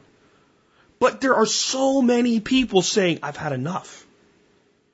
And I just believe that most of the dumbed down morons really aren't. They just don't know. They've never known anything else and they feel helpless. I can't do this. There's nothing that can be done. All I'm worried about is staying in my house, paying the electric bill, and making sure that my kids can eat tonight. I don't have time for this. But there's something in the world that we always give a bad rap to. Mob mentality. Mob mentality gets a terrible rap. Mob mentality is somebody starts breaking windows in the middle of a mob, and next thing you know, it's looting and everybody's doing it. And because one or two people did it initially and nobody stopped it, that at that point, the mob takes over, the mob mentality takes over, and evil, horrible things happen, and only massive violence can prevent them. But that's negative mob activity. A mob is just a large group acting in, acting in unison. Well, Mobs can do positive things, like start taking, sending, and using Bitcoin, like pulling their kids out of out of public education. Fifteen years ago, fifteen years ago, homeschoolers were primarily looked at as being weird. Not the kids themselves, the parents. They're weirdos. They don't trust. They're conspiracy theorists. They're this. They're religious nuts. They're religious zealots. You know, they just were looked at in a negative light by the average person. The average person no longer sees homeschoolers in a negative light. They may not believe they can do it too, right? They may not think it's the right choice for them or their students, but homeschooling is generally fairly well received, not by government and certainly not by teachers unions, but by the average American. The average American goes, well, I, I get that. It's great that they can do that. And, and the, as the kids have gone through this and they've won national science fairs and they've gotten college scholarships and they've done things that no kid coming out of the public institution has done, that acceptance has grown. But what has also happened? The numbers have swelled. You know, it was kind of weird and kooky when like one guy down the road that you knew that had 18 kids was doing it and you know that they, you know, are really deeply religious or whatever and figured it was like the religious thing. But then the guy across the street saw that what was going on. He talked to that family and found out what they were doing and thought it was cool. He started teaching his kid at home or her kid at home, his mom, and then maybe they did a little bit of collaboration with this other group. They had their own thing going on, and then somebody else did it, and then somebody else did it, and then they had these little group field trips going on, and all of a sudden you know like five or six people in your life that are completely normal that are doing it. Now it's okay for you to do it too. This is the hope for America. This is the real hope for America. Remember, the hope was not Barack Obama's thing. That was, what's his name? John Edwards. We're bringing hope for America when he was running with uh, Kerry, right? Hope for America. Hope's been sold a long time. The real hope for America is America waking up and understanding how useless their governments become. How there's no time to waste anymore waiting on government. That there's no time, like, you should do whatever you think is best for you and your life as long as they can't stop you, and even some things you think they might be able to, try it anyway and be careful about it. Instead of just saying, well, I'm just going to do this, and if they come stop me, fine. Be strategic. Say, well, if I do it straight up this way, yes, I might incur the wrath of Khan, right? But if I, if I do it differently, if I set this up in this form way, or I locate something in a different state or even offshore, if I do business in a different type of way, if I find a new place to do this, if I completely change the plan, sometimes like we're going to have to do with Permaethos most likely, one way or another, I can make it happen. And that's what I'm going to do. Uh, you know what? There's 300 million people in this country. And I think we need about 30 million thinking this way. That's it. 10%. 30 million is a lot of people. But we wake them up one at a time. And you don't wake them up by calling them on the phone and beating them over the head with your ideas. You don't wake them up by telling them how wrong they are. You wake them up through action. Homeschoolers did not get credibility because they kept talking about it. Homeschoolers got credibility because they kept doing it. Permaculture has not taken on a completely new life in, in, in this last decade over what it was in 1983, 1978, when Bill Mollison was just scratching to get students into a PDC, doing everything he could. People believed in it, but it wasn't really accepted. Permaculture is gaining acceptance because permaculturists are practicing permaculture. And when you take a desolate piece of ground and all of a sudden it's all green and there's food everywhere, you can't lie and say it doesn't work anymore. Because the person's like, here's a guava, here's a cucumber, here's a tomato, here's a squash, here's an ear of corn, uh, here's some cherries, here's some apples, here's a peach, here's a passion fruit. Check this out. Here's a picture of this place five years ago, and it's brown. And then all the yards are brown around it, and some clown is bitching because it's untidy right? You can't stop it because it's being done.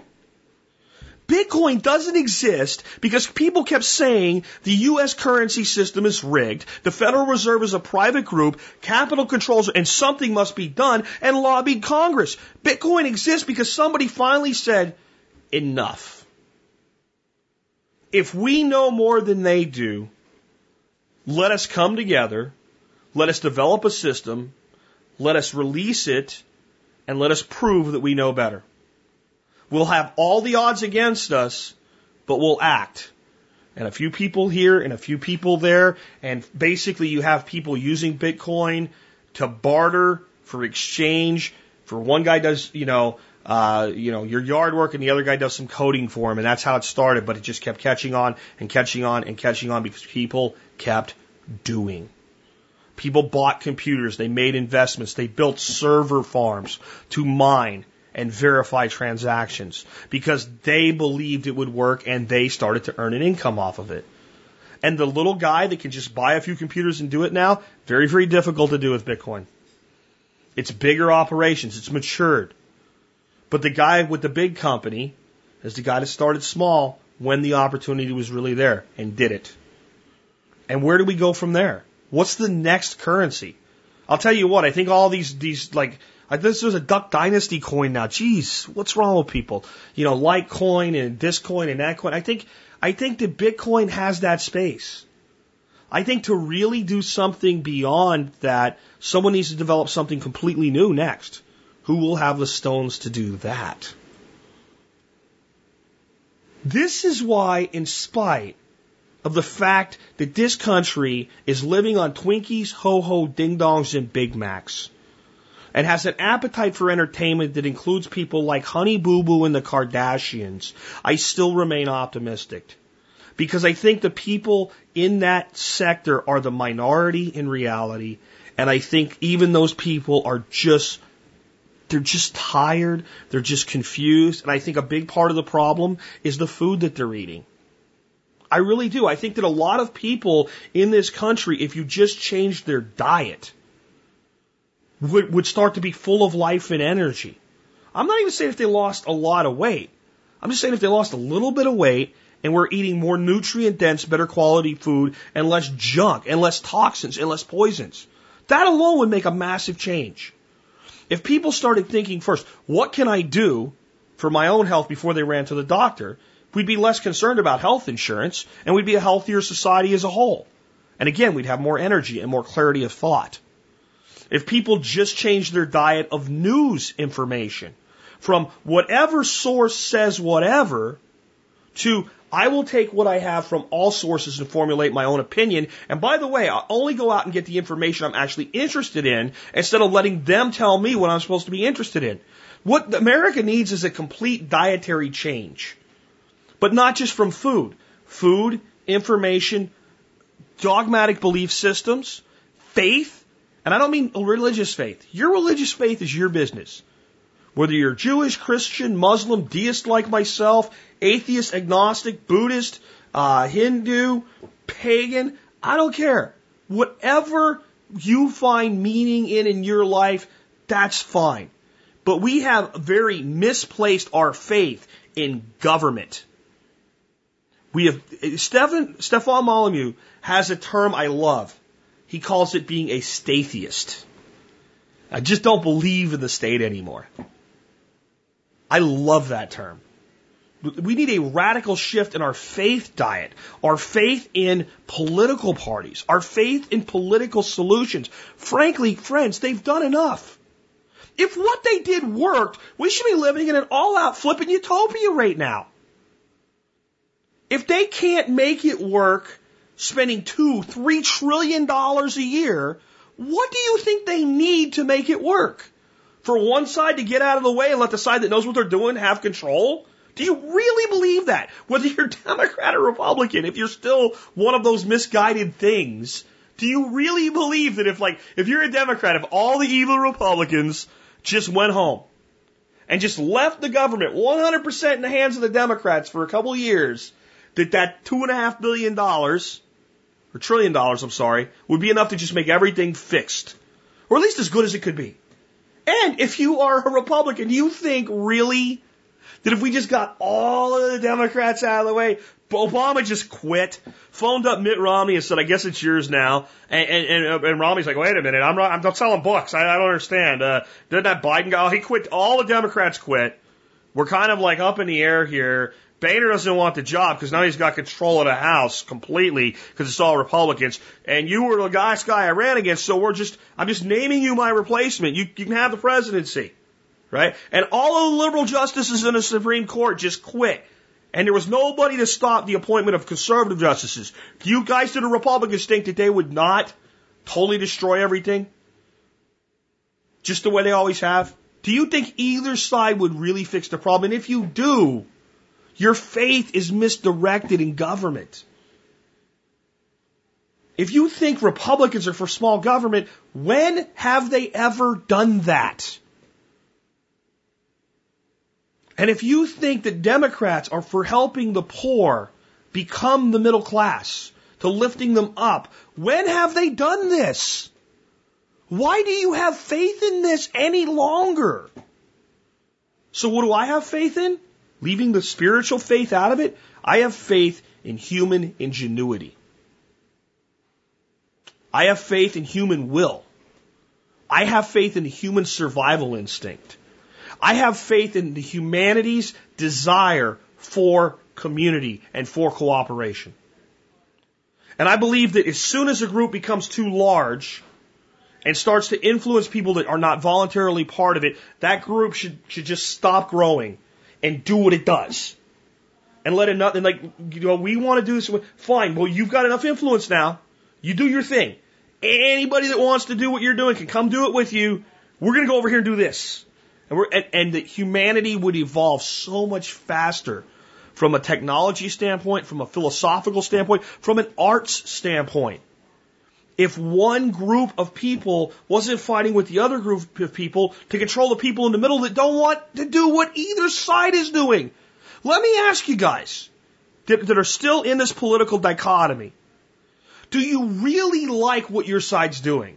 Or do you just like what the other side's doing less?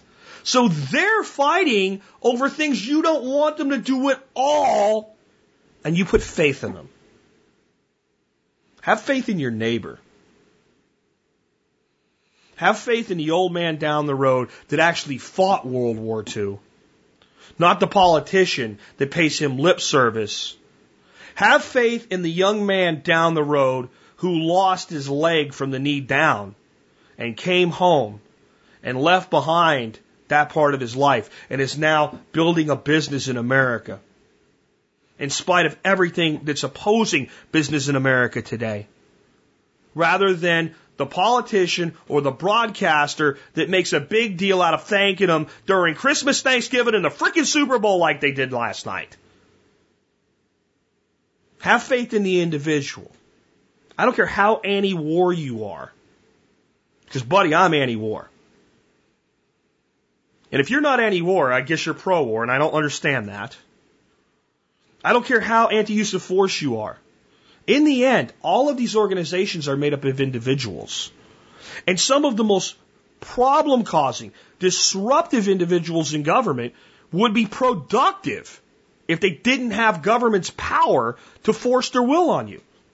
And they didn't have the cush guaranteed employment and they had to actually be productive, they would become productive.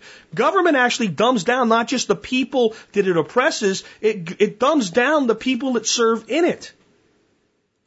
How many 60 year old people that are really comfortable in their lives are interested in the next new thing?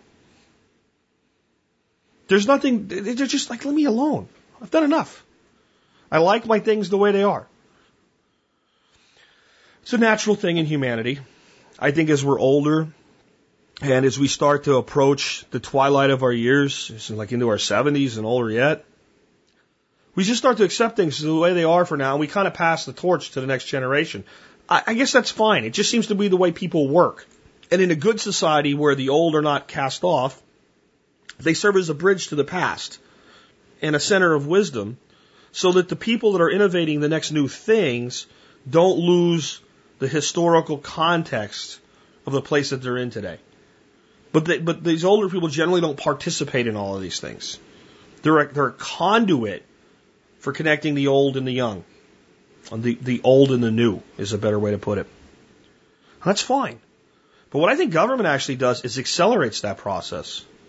So you have a 30 year old person with a guaranteed salary and a guaranteed retirement with a really pretty easy job.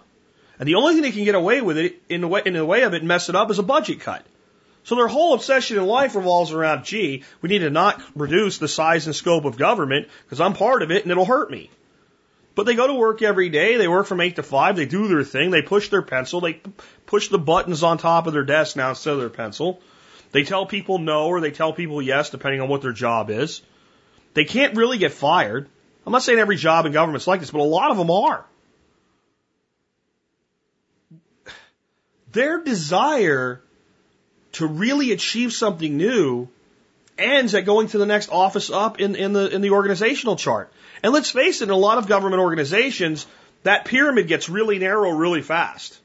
So a person moves into a mid-tier management level where they're they're they're good now. They can they can defer most of their work down to a lower underling, but their chances of moving up really are locked hard. Somebody's got to die, and then there's like five people for one chair, right? And whoever's the most connected gets that chair. If you already know you're not going to be the most connected, you're done. And you become a 60 year old at 30 or 40, psychologically. And we do it with the welfare state as well. Well, I got a place to live. It's not that much, but uh, it, you know they're, they're paying for it. I get my welfare check. I get my food stamps. I even got cable TV. I got my phone. It's not an Obama phone, by, by the way, guys. There's another dichotomy lie. The, the, the, the free cell phone is not an Obama phone. It's a Ronald Reagan phone. Reagan started that program at landlines. It evolved into cellular over time as technology changed. Reagan started that program, not Obama. How many lies have you been told? Huh? Really? You know? Am I saying Obama's a great guy? Of course not. Anybody listening to this show knows I, I have a complete willful hatred of all politicians anymore. Either side or stripe. But let's not lie about things. Let's not use slanderous lies because it makes us discredited. Where is your faith? Again, not your spiritual faith. Is your faith in the halls of government or in the heart of humanity? And don't lie to me and say the government is us and we are them. No. The people in government are us and we are them. But the apparatus and structure of government is its own thing. And it's created and controlled by a very, very small number of people who have their own agendas, their own goals for their own lives and for your life and for our planet. They know what they want. And it is, has nothing to do with what's good for you. It's what they think the way things are should be. They control our money. They control our food. They control our elected officials. They control our energy. They control technology. They control our educational system. They control it all. And one piece at a time. The human spirit, which deserves your faith far more than they do, is innovating its way out of this control. Like I said, I think for government people today, I think for the extremely wealthy today, I think for the financial elite today, I think for the corporatists today, they are the knights, the dukes, duchesses, the princes, the kings, watching the feudal era, the feudal order crumble. That's what they are. And they're terrified. And if you're one of them, you damn well should be. Humanity will not wait for you any longer. We have a long road ahead. This battle is probably a century long battle. We're in the pioneering stage of it. It's an interesting time to be alive. It may lead to a lot of disruption, a lot of massive political and economic and sociological shifts. And that's why you need to be prepared. That's why all the concrete stuff we talk about, food storage, growing your own food, water, uh, water purification. I mean, West Virginia right now is dealing with it just from one chemical spill. Dealing with massive problems with the water supply. Massive. They found out, oh, it wasn't one spill, it was two spills, and the second chemical was worse. And local officials and the and the and, the uh, federal officials and the company that did it all hid it and lied about it. The second spill, when they found out about it, did tell you, but but it's okay, you'll be all right. Your your water's just poison. That that's it's okay. There's no more faith in that system. And that's why we have to be prepared to deal with these things on our own when and where we have to. But we don't stop innovating. We don't stop driving. We don't stop developing. Start a business. Even if the state says you're not allowed to, start it anyway. Figure out how to get it done. Make things happen. Do things. With that, this is Jack Spirko with another edition of the Survival Podcast. Helping you figure out how to live that better life if times get tough, or even if they don't.